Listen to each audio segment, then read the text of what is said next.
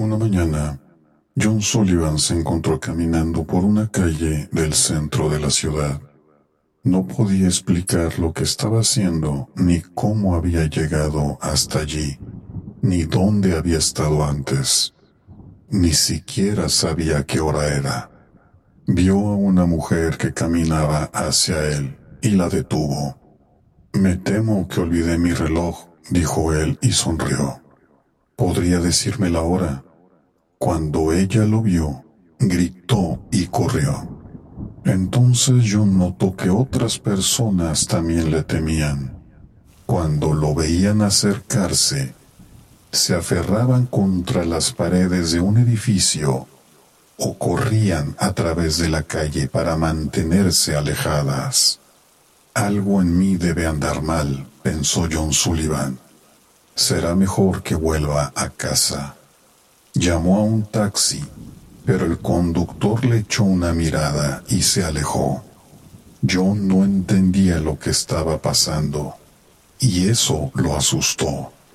Tal vez haya alguien en casa que pueda venir a buscarme, pensó. Encontró un teléfono público y llamó a su esposa, pero contestó una voz que no fue capaz de reconocer. ¿Está la señora Sullivan en casa? preguntó.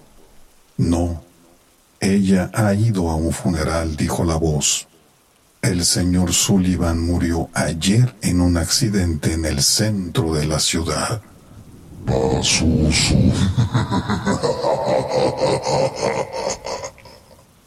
Fred y Jane estudiaban en la misma escuela, pero se conocieron en el baile de Navidad. Fred había ido solo y también lo había hecho así Jane. Pronto, Fred decidió que Jane era una de las chicas más lindas que había visto jamás. Bailaron juntos la mayor parte de la noche. A las once en punto, Jane dijo, Tengo que irme ya. ¿Puedes llevarme a casa? Con mucho gusto, repuso él. Yo también debo ir a casa. Tuve un accidente. Estrellé mi auto contra un árbol cuando venía hacia aquí, dijo Jane. Supongo que iba distraída. Fred condujo hasta la entrada de la casa de Brady Road. Se encontraba en un barrio que él no conocía muy bien. ¿Por qué no me dejas aquí? preguntó Jane. Más adelante, la carretera se encuentra en muy mal estado. Puedo caminar desde este lugar. Fred detuvo el auto y le ofreció una guirnalda. Toma un poco, dijo él. La conseguí en el baile. Gracias, dijo ella. Adornaré mi cabello con ella. Y así lo hizo. ¿Te gustaría salir alguna vez a ver una película o algo así? preguntó Fred. Me gustaría mucho, repuso Jane. Después de que Fred se marchara, se percató de que no conocía el apellido de Jane ni su número de teléfono. Volveré a buscarla, pensó el chico. La carretera no puede estar tan mal. Condujo lentamente por Brady Road a través de un espeso bosque, pero no percibió rastro alguno de Jane. Al tomar una curva, vio más adelante los restos de un auto. Se había estrellado contra un árbol y se había incendiado. El humo seguía saliendo de él. Cuando Fred se dirigió al auto, pudo ver a una persona atrapada en su interior, aplastada contra el volante. Era Jane pero en su cabello descansaba la guirnalda de Navidad que él le había regalado.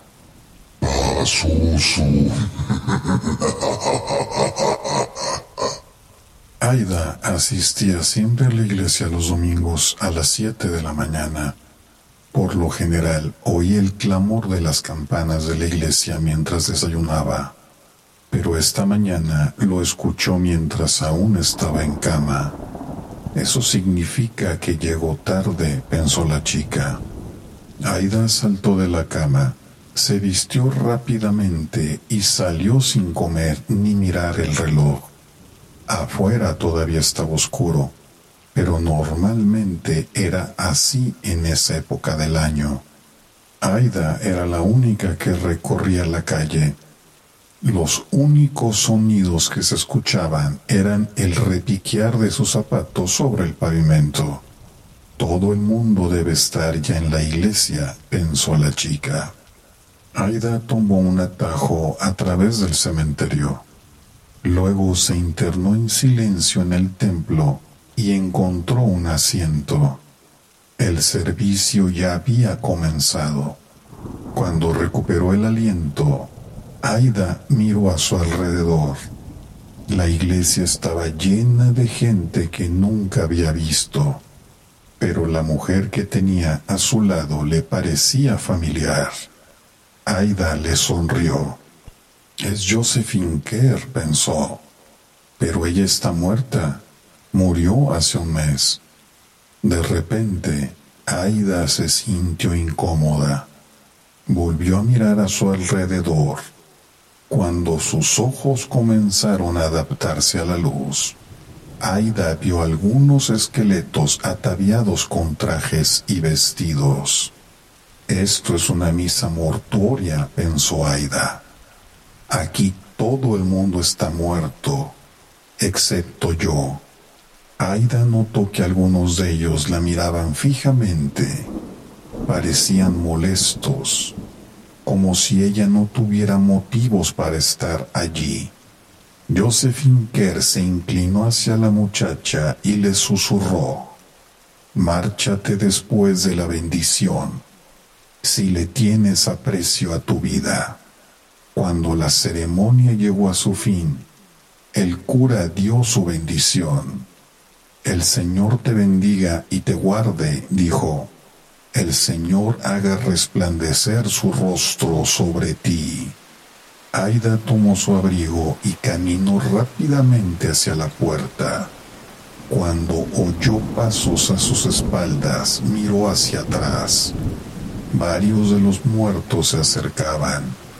Otros más se levantaban para unirse a ellos el Señor haga resplandecer su rostro sobre ti, continuó diciendo el sacerdote. Aida estaba tan asustada que comenzó a correr. Fuera de la iglesia corrió a toda velocidad, con un grupo de fantasmas gritando y pisándole los talones. Fuera de aquí, gritó uno de ellos. Otro dijo, tú no perteneces a este lugar, y le arrebató el abrigo. Mientras Aida corría a través del cementerio, un tercero retiró el sombrero de su cabeza. No vuelvas, gritó. Cuando Aida llegó a la calle, el sol estaba despuntando y los muertos habían desaparecido. ¿Ha ocurrido esto realmente? se preguntó Aida. ¿O acaso lo he soñado? Aquella tarde uno de los amigos de Aida le acercó su abrigo y su sombrero, o lo que quedaba de ellos. Habían sido encontrados en el cementerio, totalmente destrozados.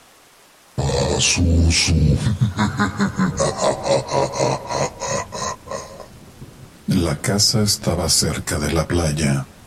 Era una antigua y gran vivienda donde nadie había morado durante años. De vez en cuando alguien forzaba una ventana o una puerta y pasaba la noche en el lugar, pero nunca nadie se quedaba más allá de eso. Tres pescadores atrapados por una tormenta se refugiaron allí una noche con un poco de madera seca que encontraron dentro, hicieron un fuego en la chimenea. Se echaron en el suelo e intentaron dormir, pero ninguno de ellos consiguió descansar. Primero escucharon pasos en la planta superior. Parecía que hubiera varias personas moviéndose hacia adelante y hacia atrás hacia adelante y hacia atrás. cuando uno de los pescadores gritó, ¿quién anda ahí? Los pasos se detuvieron. Oyeron a una mujer gritar. El grito se convirtió en un gemido que se ahogó lentamente. Sangre empezó a gotear desde el techo hasta la habitación donde los pescadores se habían refugiado. Una pequeña piscina roja se formó en el suelo y empapó la madera. Una puerta en el piso superior se cerró de golpe y de nuevo la mujer gritó. A mí no, exclamó ella. Sonaba como si estuviera corriendo, con sus tacones altos golpeteando violentamente por el pasillo. Te atraparé, gritó un hombre y el piso tembló mientras él la perseguía. Entonces se hizo el silencio. No se escuchó sonido alguno hasta que el hombre que antes había gritado comenzó a reír. La casa se inundó con el rumor de unas horribles carcajadas.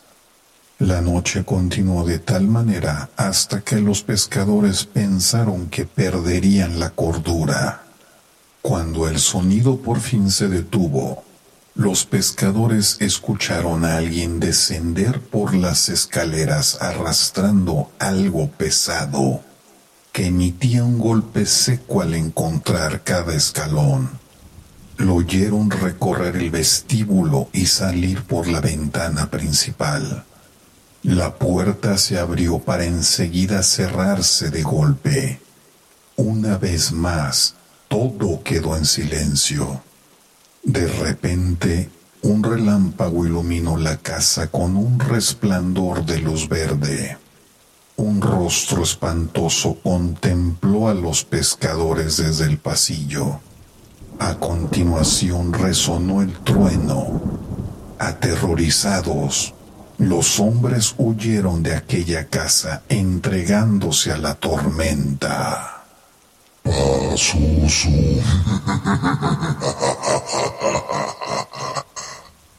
A finales de una noche de octubre de 1864, un navío evasor de bloqueo naval confederado se internó entre algunas lanchas cañoneras de la Unión a la entrada de la bahía de Galveston en Texas y consiguió llegar sano y salvo hasta el puerto con su carga de alimentos y otras necesidades.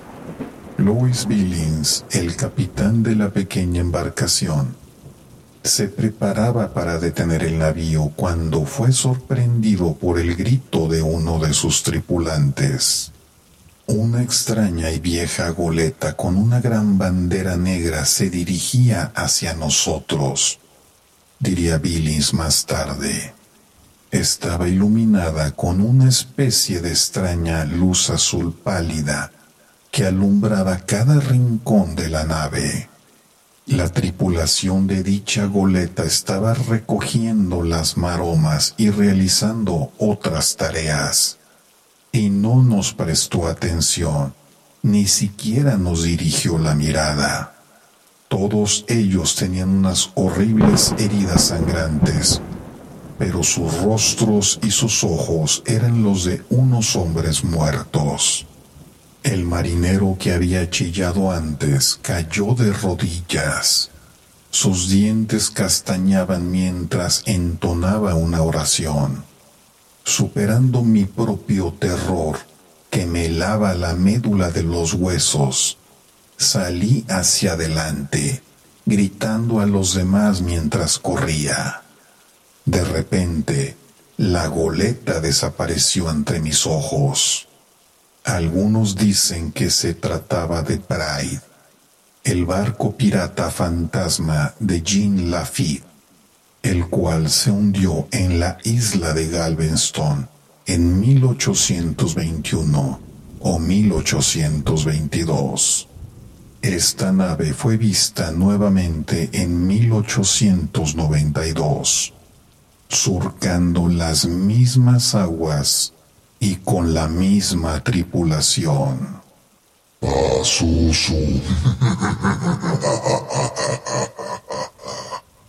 Me había enrolado como marinero en el Falls of Ettrick, un buque mercante con destino a Inglaterra. La primera vez que vi esa nave, la reconocí enseguida. Se trataba de una vieja Gertrude Sponshaw. Había navegado en ella algunos años antes, cuando estaba pintada de colores pardo y dorado. Ahora estaba toda teñida de negro y tenía un nuevo nombre, pero ciertamente se trataba de la misma embarcación. Contábamos con una excelente tripulación para ese viaje a excepción de un hombre de aspecto recio llamado McLaren. Era un marinero muy bueno, pero había algo en él que me hacía desconfiar. Era un poco reservado y generalmente estaba solo. Un día alguien le dijo que yo había estado trabajando en la vieja Gertrude. Por alguna razón eso alteró sus nervios entonces vi cómo me dedicaba toda clase de miradas asesinas, como si deseara apuñalarme por la espalda. Supuse que tenía algo que ver con la Gertrude, pero no imaginaba mucho más. Un día intentábamos abrirnos paso a través de una espesísima niebla uno apenas hubiera creído que manteníamos todas las luces encendidas. Nos inundaba una calma sepulcral. No se movía ni una brisna de aire. El barco yacía simplemente allí, bamboleándose en la suave corriente y sin rumbo fijo. Yo tenía puesta mi mirada en medio del navío y McLaren estaba al timón. El resto de la tripulación se hallaba dispersa por uno y otro lugar. Todo descansaba en medio de una tranquilidad mortuoria. Entonces ocurrió de repente. ¡Qué locura! Algo golpeó contra la cubierta justo enfrente de McLaren quien dejó escapar un chillido helado y se desmayó. Un segundo marinero comenzó a gritar que alguien había caído desde lo alto. Amortajado justo al frente del timón había alguien o algo vestido con ropa impermeable de la que resumaba sangre debajo. El capitán corrió y trajo una gran luz de su cabina para que pudiéramos ver de quién se trataba. Lo enderezaron para ver su rostro. Era un sujeto grande y feo como el demonio, pero nadie conocía su identidad o su propósito en el barco, al menos nadie que estuviera dispuesto a decirlo. Cuando McLaren se recuperó de su desmayo, intentaron sacarle algo de información todo lo que hacía era balbucear y poner en blanco sus grandes ojos de aspecto salvaje. La tripulación estaba cada vez más alterada. Todos queríamos arrojar el cuerpo por la borda tan rápido como fuera posible. Había algo extraño en todo aquello. Parecía irreal pero el capitán no estaba tan seguro de deshacerse de él de esa forma. ¿Podría tratarse de un polizón? preguntó. Pero el barco estaba tan lleno con la carga de madera que llevamos que no quedaba espacio donde un solo ser viviente hubiera podido esconderse durante tres semanas, que es el tiempo que habíamos estado fuera. E incluso si hubiera sido un polizón, ¿Qué es lo que estaba haciendo en la arboladora de un día tan nebuloso como ese? No había razón alguna para que hubiera alguien allí. No podía distinguirse nada.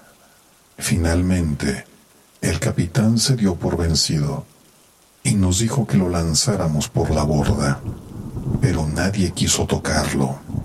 Aunque el capitán nos ordenó que lo alzáramos, nadie se movió para hacerlo.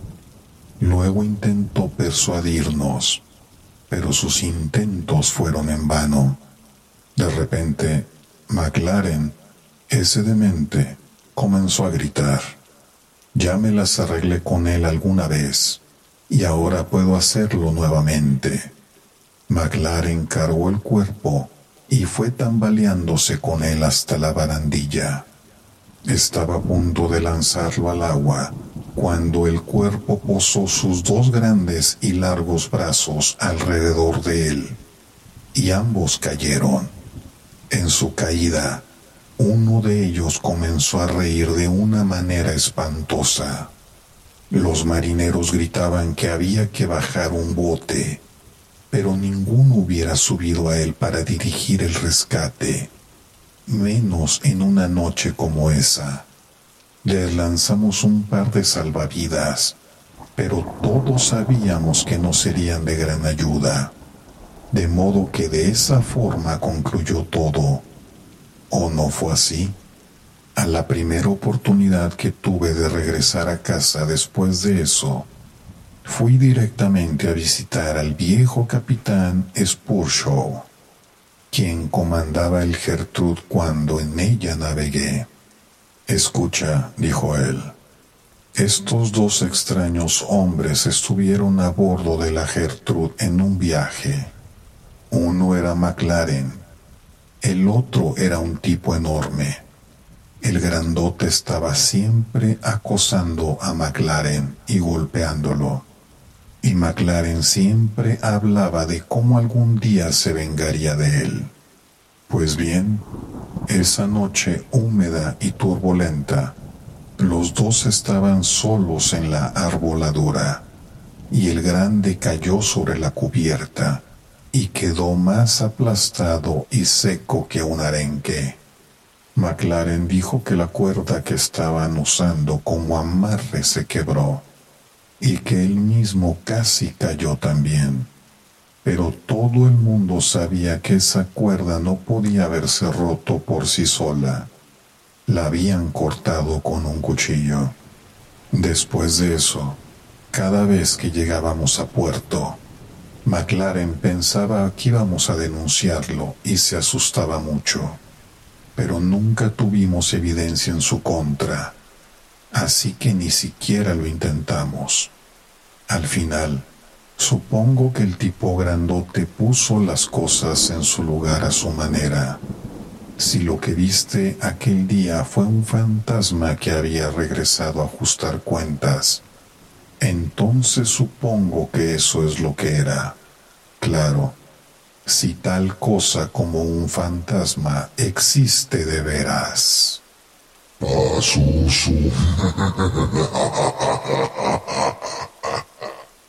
Billy Mansfield contó que un perrito negro lo seguía a donde quiera que él iba, pero él era el único que podía verlo. Así que la gente pensó que ya estaba un poco mal de la cabeza para alejar al perro, Billy le gritaba y le lanzaba piedras, pero el perro siempre volvía. La primera vez que Billy vio ese perro fue el día en que se enfrentó a Silas Burton. Billy era joven entonces, pero la familia de los Burton y de Billy habían estado en conflicto durante años.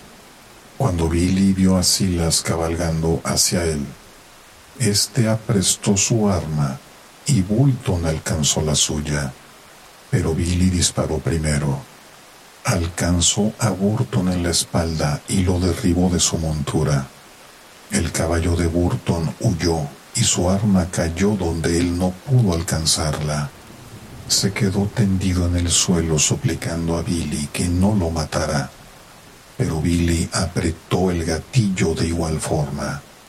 El perrito negro de Burton estaba junto a su dueño cuando éste murió. Aún entonces el perro seguía lamiendo el rostro de Burton y ladraba y gruñía a Billy. Fue así que en un arrebato de ira, Billy mató también al animal. No había muchos agentes policiales en esa época, así que Billy no fue arrestado.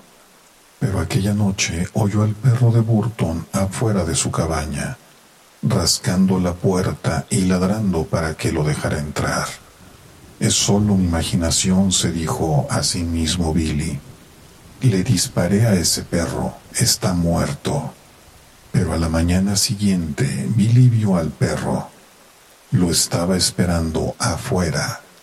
A partir de entonces no transcurrió un solo día en que no lo viera, y no hubo una sola noche en la que no lo oyera rascar la puerta, ladrando para que lo dejara entrar. En lo sucesivo, Billy siempre encontraba pelos negros de perro en el sofá, en el suelo, en la cama e incluso en su comida. Y la casa y el patio apestaban a bestia. Eso es lo que Billy contaba. Cada vez que alguien le decía que no había visto tal perro, él respondía, tal vez tú no lo veas, pero yo sí y no estoy más loco de lo que lo estás tú. Las cosas siguieron así durante muchos años. Entonces, una mañana a mediados del invierno, los vecinos no vieron humo salir de la chimenea de Billy. Cuando fueron a comprobar qué sucedía, Billy no estaba allí. Un día después encontraron su cuerpo oculto en la nieve detrás de la cabaña. Billy tenía muchos enemigos y al principio parecía como si alguien lo hubiera matado, pero no había una sola marca en su cuerpo y tampoco había rastro de huellas, salvo las de Billy. El médico dijo que Billy probablemente había muerto de vejez, pero había algo extraño respecto a su muerte. Cuando los vecinos encontraron a Billy, había pelos negros de perro en su ropa. Incluso tenía algunos en su rostro. Olía como si un perro hubiera estado allí con él. Sin embargo, nadie había visto al animal en ninguna parte.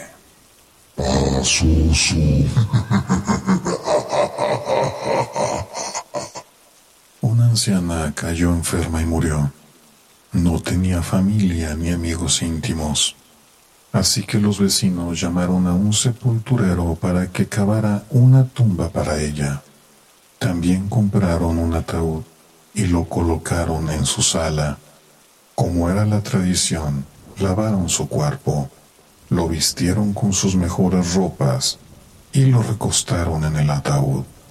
Cuando murió, sus ojos se abrieron de par en par, mirándolo todo pero sin ver nada. Los vecinos encontraron dos viejas monedas de un dólar de plata en su tocador y las colocaron sobre sus párpados para mantenerlos cerrados. Encendieron velas y se sentaron cerca de ella para que no se sintiera demasiado sola en la primera noche que pasaba muerta. A la mañana siguiente vino un sacerdote que elevó una plegaria por ella. Entonces todo el mundo se fue a casa. Más tarde el sepulturero llegó para llevarla al cementerio y enterrarla. Miró fijamente los dólares plateados que tenía colocados en sus ojos y los tomó. Cuán brillantes y delicados eran, cuán gruesos y pesados. Son hermosos, pensó simplemente hermosos. Miró a la anciana muerta, con los ojos bien abiertos. Sintió que ella lo miraba fijamente, observándolo mientras sostenía sus monedas. Sintió un escosor espeluznante. Volvió a poner las monedas sobre los ojos de la anciana para mantenerlos cerrados. Pero antes de que pudiera siquiera pensarlo, extendió su mano otra vez, tomó las monedas y las metió en su bolsillo. Luego levantó un martillo y tapió rápidamente la cubierta en el ataúd. Ahora ya no podrás ver más, le dijo. Después la llevó al cementerio y la enterró lo más rápido que pudo. Cuando el sepulturero llegó a casa, guardó los dólares de plata en una caja de hojalata y la sacudió. Las monedas emitieron un sonido alegre, pero el sepulturero no se sentía contento. No podía olvidar la mirada de aquellos ojos. Cuando oscureció, se desencadenó una tormenta y el viento empezó a soplar. El viento silbaba por toda la casa. Se colaba a través de las grietas y por las ventanas y por la chimenea. Uh, se le oía ular. Uh, el fuego se avivaba y parpadeaba. El sepulturero arrojó un poco de leña fresca al fuego, se metió en la cama y se llevó las mantas hasta la barbilla.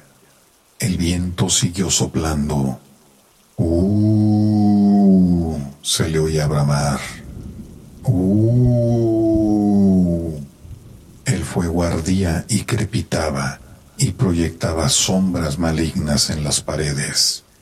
El sepulturero yacía allí, pensando en los ojos de la anciana muerta que lo miraban fijamente. El viento soplaba cada vez con mayor fuerza, y el fuego crecía y crepitaba, y crujía y se elevaba, y él se asustaba cada vez más. De repente oyó otro sonido, clink, clink, clink Cling, cling, cling. Cling, cling, cling. Cling, cling, cling. Eran los dólares de plata que repiqueteaban en el interior de la caja de hojalata. ¡Eh! gritó el sepulturero. ¿Quién se está llevando mi dinero? Pero todo lo que escuchó fue el viento que arreciaba. ¡Uh! y las llamas se avivaban sin cesar, y crujían y crepitaban, y las monedas tintineaban con su clin, clin, clin, clin, clin, clin. Saltó de la cama y aseguró la puerta con una cadena. Luego se apresuró a regresar, pero su cabeza apenas había tocado la almohada cuando oyó el clin, clin, clin. Clean, clean, clean. Entonces percibió algo en la distancia. Era una voz que gritaba, ¿Dónde está mi dinero? ¿Quién tiene mi dinero? ¿Quién? ¿Quién? Y el viento rugía. Uh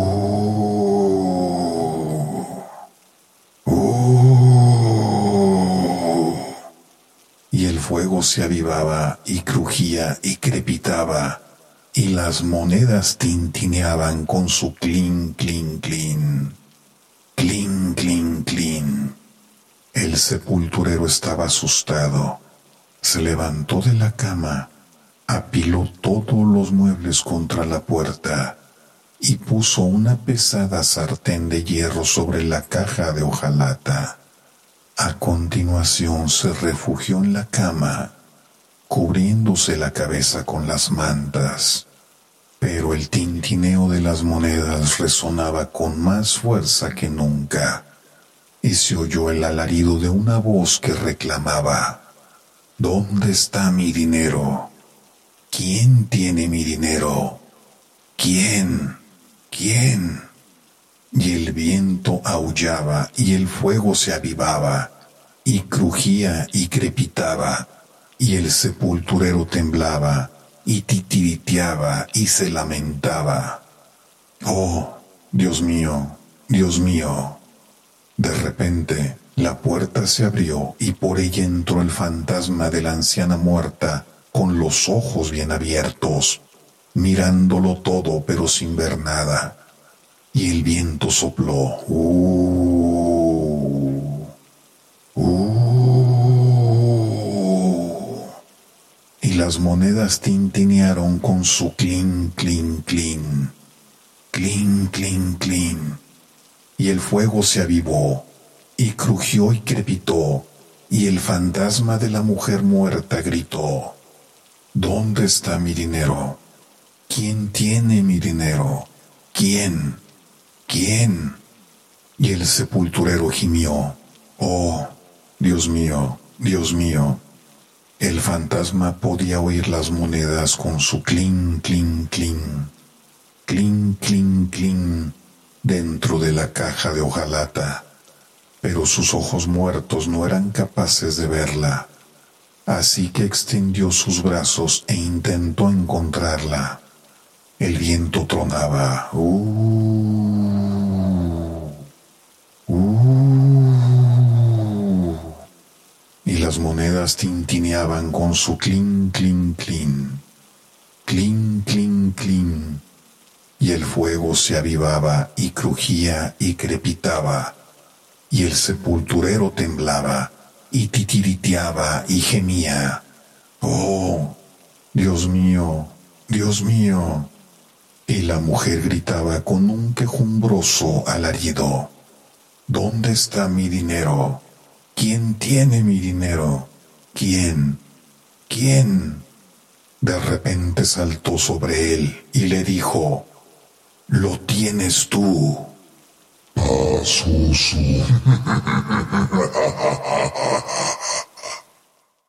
Más historias de miedo para contar en la oscuridad de Alvin Schwartz. Traducción José Manuel Moreno Sidoncha.